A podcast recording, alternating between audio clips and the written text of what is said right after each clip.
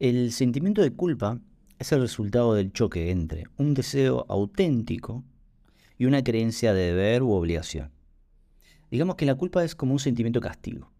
Es un mecanismo por el cual aprendemos lo que está bien y lo que está mal, lo que debemos y lo que no debemos hacer. Enseñanzas, sobre todo originadas en nuestra infancia y que nos acompañan el resto de nuestra vida. Nos acompañan en formato de creencias. ¿Qué son esas creencias? Son pensamientos a los cuales etiquetamos como verdades prácticamente inamovibles.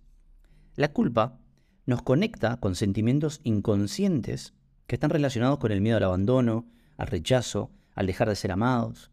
Digamos que de alguna manera dejamos de ser merecedores de amor por hacer tal o cual cosa. Puede venir desde frases directas como no hagas eso porque papá se pone triste, o no seas así porque mamá te va a dejar de querer, hasta situaciones familiares con una gran carga emocional estresante.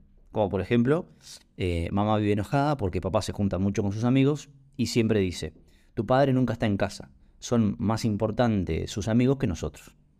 De alguna manera, ese sentimiento de culpa en la actualidad nos mantiene atados a nuestro pasado. Es un vínculo que nos lleva directamente a situaciones estresantes, donde el deseo propio de nosotros o el deseo de un referente nuestro se vio impedido o era castigado, eh, y por tanto la obligación o el mandato se puso en su lugar. Aparecieron el tengo que o el debo de, eh, comenzando a reemplazar el espacio del deseo.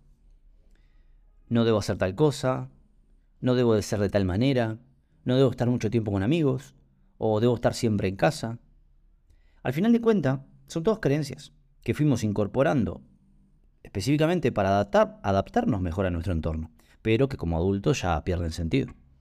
El sentimiento de culpa nos enfrenta sobre todo a una decisión, a la decisión de seguir nuestro deseo, nuestro deseo auténtico y sincero, o la de seguir cumpliendo con aquel mandato que aprendimos a seguir.